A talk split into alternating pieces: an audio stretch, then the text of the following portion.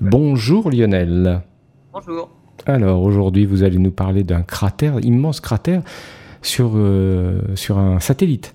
Oui, partons sur Ganymède. Ganymède, c'est la plus grosse lune de Jupiter. Avec ses 5260 km de diamètre, elle est même plus grande que la planète Mercure. Et en épluchant les données des sondes Voyager dans les années 70 et de la sonde Galileo entre 1995 et 2003, les chercheurs ont identifié d'étranges sillons.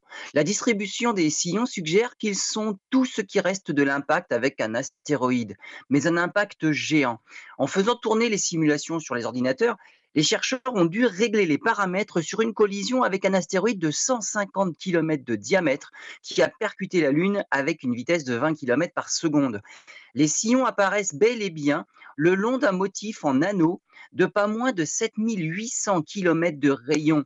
C'est ni plus ni moins le cratère d'impact le plus important de tout le système solaire, puisque le précédent record était détenu par une autre lune de Jupiter, Callisto, dont le cratère Valhalla mesurait 1900 km de rayon.